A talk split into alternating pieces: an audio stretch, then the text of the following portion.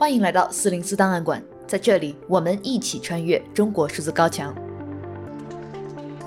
CDT 周报是中国数字时代每周周日发布的原创栏目。我们从网站每周发布的内容里精心挑选出一些重要文章加以整合，分为荐读、关注、要闻、言论、奇闻等几个类别，方便读者了解过去一周中国数字时代重点关注的内容。如果大家希望了解更多本期节目中提到的新闻事件及相关文章，欢迎点击节目简介中的链接，在中国数字时代网站阅读全文。二月十二日至十八日，这一周，徐州丰县八孩母亲事件舆论发酵已经长达二十天。从春节假期前事件曝光到现在，该事件热度坚挺至今，让许多人大感意外。有网友说，这是见证中国互联网发展的这么多年来前所未有的一次经历。以往这样的热点很快就会被人们忘记，但这一次在被各大社交平台人为降低热度、持续屏蔽的压制下，在没有任何正规媒体跟进报道的情况下，在北京冬奥会等诸多新闻热点的轰炸下，这件事依然没有从人们的视线中消失。网络上被热转的两句话：“我们不是受害者，我们只是幸存者。”你为什么愤怒？因为你不愤怒，足见人们心中良知的触痛、怒火的点燃、意识的觉醒。有人说，本以为每次官方回应都会带来终章大结局，但久违的公民精神不断发声，让真相追问得以继续，让那一锤尚没有定音。以下是徐州铁链女事件的最新发展：一、前媒体人铁木马萨等深入云南亚古村采写的报道《寻找小花梅》，动摇了官方第四份通报里面的几处核心证据，文章很快遭四零四。二、公众号作者辉思持续记录着舆情动态。文章标题列表里，徐州丰县的大戏已迎来了第八波更新期间，多次遭遇文章屏蔽、账号封禁。三、微博网友们对丰县旧闻展开深度挖掘，大家惊讶地发现，丰县法院曾多次驳回被拐妇女诉离婚案，而尝试以池塘女浮尸为关键词检索当地社会新闻，还会看到更多结果。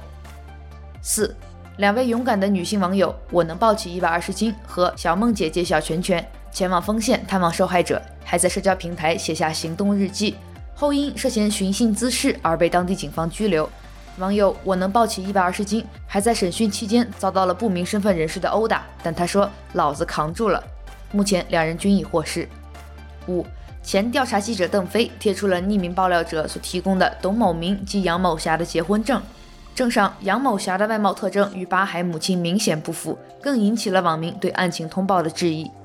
六，多名诗人也为八海母亲写下诗作，因为引号某些人性之恶的恐怖超出语言的难以置信，只有诗的能力才可描绘。而知名作家严歌苓走得更远，在写下一篇愤怒的声援文字后，他在做客视频连线节目中附和了主持人周孝正的一句“习近平就是人贩子”，后遭网络封杀。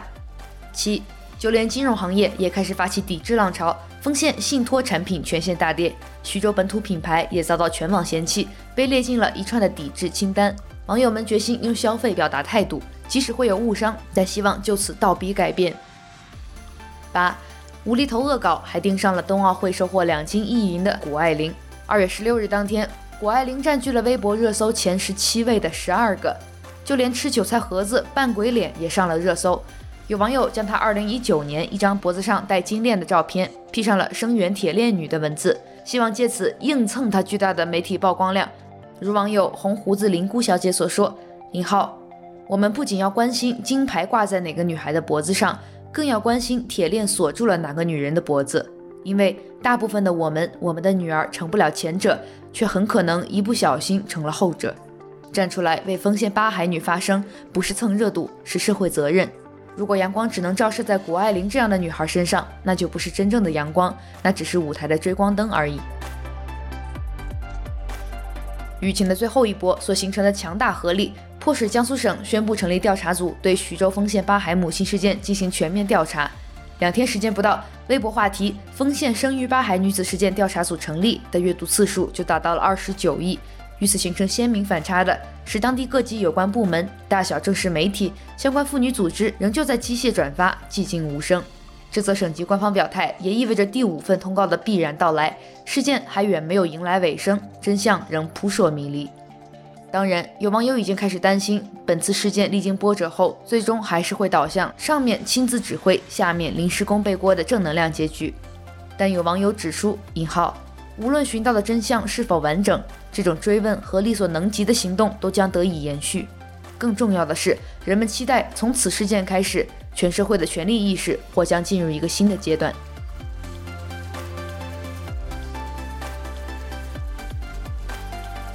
下面一周汇总，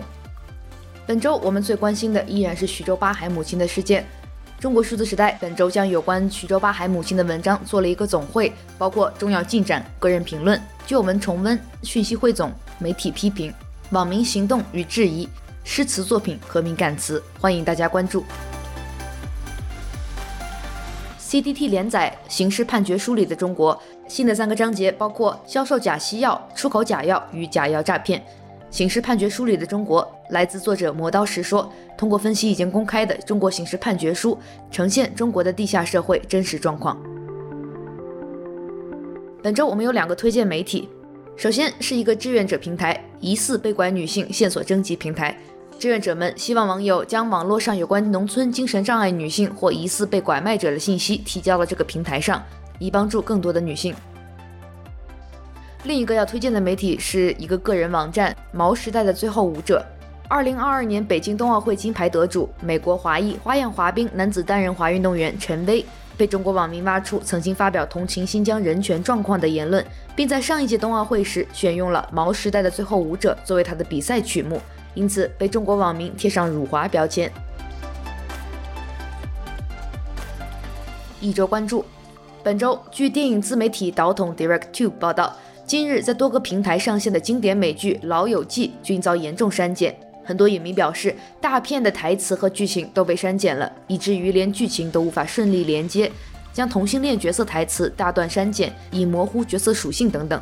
关于性的台词也大量遭到净化。请见导统 DirectTube 的文章，将女性多重高潮翻译为说不完的八卦。老友记内地删改问题被外媒报道。接下来一周惊奇，据自由亚洲电台报道，一直以来广受乳包人士喜爱的两个 YouTube 频道小反旗和小池塘，最近遭遇了无预警封杀，而这两个频道均隶属于知名乳包组织乳头社。乳头社在其官方推特简介称，他们专注于乳包鬼畜作品、乳包段子、恶正瘾等等。下一条惊奇来自白岩松老师，呼吁大家向谷爱凌妈妈学习，让孩子睡够十个小时，遭到网友群嘲。他在训练之后，他妈平常的时候都卡着点儿，让他干各种各样的事儿，然后他很听话。但是有一件事儿他必须做到，那就是每天晚上要睡十个小时，睡足。嗯，谷爱凌也认为这是自己成功的一个秘诀。我想，中国所有的父母，包括我们的老师，可能也想一下，我们有多少孩子可以睡够十个小时呢？今后可不可能呢？公众号木西说评论道：“可能是在现在的位置上待得太久。”平时往来的鸿儒都是谈股票、谈格局、谈职位调动，已经脱离了地气，甚至连希望社会给年轻人多点空间这样的虚话都说不出口了。是什么让人睡不到十小时？是什么造成年轻人内卷严重？白老师不说。来自公众号鱼眼观察，如此科技创新还有底线吗？近日，一个可以提前获知员工跳槽念头的监控系统被媒体曝光后，引起一片争议。网上流传的一张系统后台图片显示，某公司可查看有离职倾向员工的详细情况，包括一名员工共访问求职网站二十三次，投递简历九次，含关键词的聊天记录二百五十四条，这样的数据都详细可见。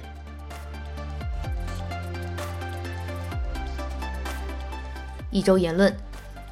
首先是一篇已经四零四的文章，来自有马体育，戏剧的谷爱凌与凯欧文斯。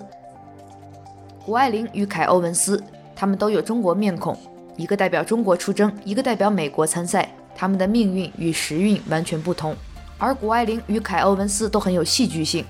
谷爱凌的戏剧性是还乡，欧文斯的戏剧性是离乡。谷爱凌因为还乡变成商业代言的顶流，而欧文斯因为离乡才有更加自由的人生。他们提醒我们设身处地的去思考现实真相，进而经营自己的生活。另外一条一周言论来自照相的宋师傅，星巴克门口的诅咒。他说，在宣示民族主义情感的诸多风波中，本次星巴克风波具有扎实的现实基础与感情因素。与其说愤愤不平的人宣泄的是对星巴克的怒火，不如说他们其实展露的是对警察的爱。以往掀起类似风波的人无需取媚具体的对象，但这次不一样。最后一周故事，我们有三篇推荐故事。首先，第一篇来自《先生制造》，四百万社区工作者是如何被逼疯的。作者说，社区或者居委会以及里面的工作人员，在疫情爆发之后，迅速切入了我们的日常生活。他们是最近两年被频繁提到的人，被骂也被称赞。有时也被当作一种象征，但这些工作人员真的快忙疯了。越来越多的年轻人涌进去，有人后悔，有人迅速离职，也有人还在坚持。我们梳理了一位年轻社区工作者的日记，在将近一年半的时间里，他经历了人口普查、文明城市创建检查以及不可预期的疫情。也许可以提出一些大家都关心的问题：他们是谁？都在做什么？生活是否有意义？第二篇。来自极昼工作室 B 站审核员的生存自白。作者采访了两位去年从 B 站审核岗离职的年轻员工，他们讲述了自己在职期间的工作状态，比如办公室很安静，几百人坐在一个大厅里面，掉一支笔到地上都能听见。如果在线时长不够，就得用下班时间补。比如说你差两个小时，下班之后补了，不算在加班范畴，也不会给钱。第三个故事来自追月数星。基层政府小职员的呐喊，只是说了一句实话，为何惨遭算计开除？主人公方穗是一个来自贵州贫困山区农民家庭的孩子，通过自身努力考上了双一流大学，毕业后进入政府部门工作。在一起暗访偷拍事件中，他因为说了一句实话，企业开办一般需要两三天，之后遭到纪工委谈话，莫名被开除。他说：“说实话也犯错，荒唐至极。”以上就是本周二月十二至十八日 CDT 周报的内容。如果大家希望了解更多本期节目中提到的新闻事件及相关文章，欢迎点击节目简介中的链接，在中国数字时代网站阅读全文。中国数字时代 CDT 致力于记录和传播中文互联网上被审查的信息，以及人们与审查对抗的努力。我们邀请您参加敏感词开源研究项目和四零四文章存档项目，为记录和对抗中国网络审查做出你的贡献。详情请访问我们的网站 cdt.media。